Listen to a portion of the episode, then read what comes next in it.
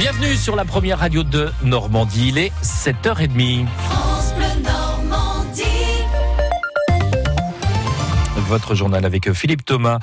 Suzuki répond par une fin de non-recevoir au betteravier. Le groupe allemand ferme la porte à une session des sites de Cagny dans le Calvados et d'Ebbville dans la Somme au terme d'une réunion tendue hier soir en Alsace. Il serait irresponsable pour Saint-Louis Sucre de céder des sites, explique le groupe allemand cette nuit dans un communiqué, ajoutant que tout projet de reprise ne résout pas le problème de surproduction. Surprise des betteraviers du Calvados pour qui la réunion, qui a duré trois heures, était plutôt positive. Les détails dans notre édition de 8 heures et à la une sur francebleu.fr. Attention, c'est le dernier jour pour envoyer votre déclaration de revenus papier. Une déclaration qui reste à faire malgré la mise en place du prélèvement à la source. Mais il reste encore un peu de temps si vous optez pour Internet, Victoria Coussa. Oui, un délai de quelques jours à plusieurs semaines pour encourager à déclarer sur Internet. Vous avez du 21 mai au 4 juin. Pour ceux qui déclarent sur papier, il faut une dérogation, un engagement sur l'honneur à joindre à votre déclaration. Concrètement, ça concerne ceux qui n'ont pas d'ordinateur, ceux qui n'ont pas d'accès à Internet ou une mauvaise connexion, soit 7 millions de Français d'après l'association UFC Que Choisir. Il y a ceux qui ne savent pas l'utiliser, plus d'un quart des plus de 60 ans d'après les petits frères des pauvres, soit 4 millions d'aînés. Et puis vous rajoutez les plus précaires d'entre nous. Des dérogations aussi pour les plus jeunes, s'ils déclarent leurs revenus pour la toute première fois et n'ont pas encore reçu leur code d'accès. Sans cette justification écrite, attention, vous risquez, et c'est nouveau, jusqu'à 15 euros d'amende. Et vous avez jusqu'au 21 mai dans le Calvados, jusqu'au 4 juin dans l'Orne et la Manche. Vous pouvez vous faire aider par des experts comptables grâce à un service d'assistance téléphonique Allo Impôt. C'est gratuit. Le numéro 0800 06 54 32. Un homme d'une soixantaine d'années a été grièvement blessé alors qu'il tronçonnait un arbre hier à Jurques dans le Calvados. Une branche l'a déséquilibré. Il a fait une chute d'une dizaine de mètres.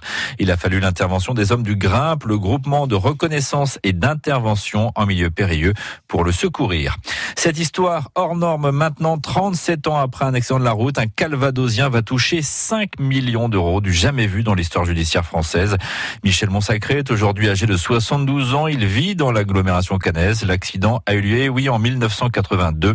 Il avait à l'époque été percuté par un chauffard et subi d'importantes séquelles. L'assurance peut encore se pourvoir en cassation dans ce dossier. À Besançon maintenant, un anesthésiste entendu pour des soupçons d'empoisonnement sur une cinquantaine de patients. Frédéric Péchier, déjà mis en examen depuis 2017 euh, pour sept empoisonnements de patients, doit sortir aujourd'hui de garde à vue. L'anesthésiste de Besançon était interrogé pour de nouvelles affaires.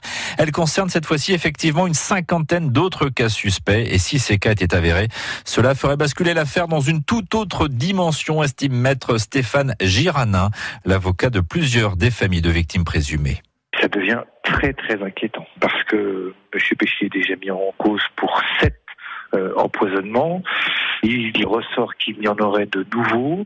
Je suis persuadé que ce placement en garde à vue repose sur des éléments solides. Un anesthésiste qui est mis en cause pour cet euh, empoisonnement, c'était déjà une affaire peu banale.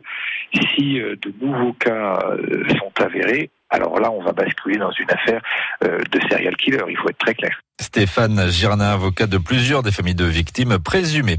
Une grève aujourd'hui dans de nombreux établissements scolaires du privé, école, collège ou lycée. C'est assez rare. Les enseignants dénoncent leur salaire en dessous de leurs collègues du public et une précarité grandissante. Aux États-Unis maintenant, Philippe, l'État d'Alabama vient de voter l'une des lois les plus restrictives du pays en matière d'avortement. Le texte interdit les IVG dans cet État, une exception près si la vie de la mère est en danger, mais même les grossesses liées à des viols ou des incestes ne pourront pas donner lieu à une interruption volontaire de grossesse. On parlait dès hier de cette loi qui a été ratifiée hier soir, mais tout va se jouer maintenant devant les tribunaux et peut-être devant la Cour suprême, Grégory Phillips. La gouverneure républicaine de cet État d'Alabama a donc signé la loi votée quelques heures plus tôt par les sénateurs et expliqué qu'à ses yeux, toute vie était un cadeau sacré de Dieu.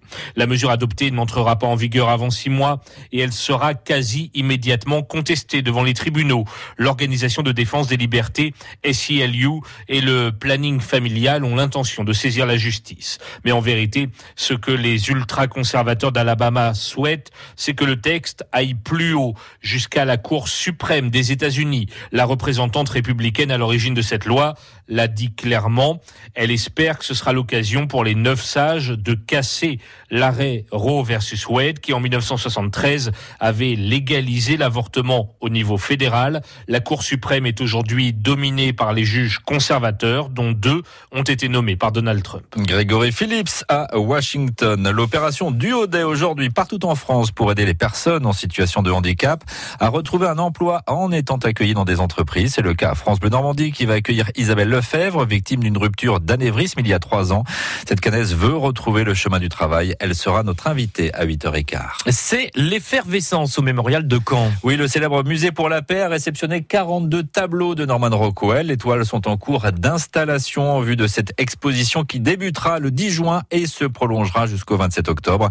Didier Charpin a assisté aux préparatifs de cette future exposition unique en Europe. Nous sommes dans une salle obscure, dans une aile du mémorial. Les immenses boîtes utilisées pour transporter les tableaux sont ouvertes délicatement en présence de deux conservateurs du musée Norman Rockwell à Stockbridge aux États-Unis. Et avec d'infinies précautions sont installés les tableaux les plus célèbres de l'artiste américain, ceux représentant les quatre libertés, liberté d'expression, de culte, de vivre à l'abri de la peur et à l'abri du besoin. Elles ont bouleversé euh, l'opinion américaine parce que les, les quatre libertés, euh, derrière, il faut, il faut tout mettre en corrélation. Hein, chez la... Christophe Prime, l'un des historiens du mémorial, nous rappelle à quel point ces dessins ont influencé le peuple américain pour qu'il accepte l'entrée dans la Seconde Guerre mondiale. Il faut lui montrer pourquoi il doit se battre outre-mer. Et ça, c'est pas forcément facile. Et ce sont notamment ces œuvres qui vont connaître un grand succès. Et ça diffuse justement toutes ces idées. C'est ça qui a un effet démultiplicateur. Ces toiles n'étaient jamais sorties des États-Unis. Le mémorial de Caen a obtenu leur prêt en acceptant de multiples conditions. Bâtiment gardé 24 heures sur 24, température de 20 à 22 degrés, distance de sécurité entre les tableaux et les visiteurs, et pour ces derniers, interdiction de photographier l'étoile. Et sur francebleu.fr, vous pouvez retrouver des photos, notamment des quatre libertés signées Norman Rockwell. Il n'y aura pas de sanctions sportives après les soupçons de matchs truqués lors de la rencontre de Ligue 1 entre Caen et Angers. La commission de discipline de la Ligue de football professionnel a sans surprise décidé de classer le dossier.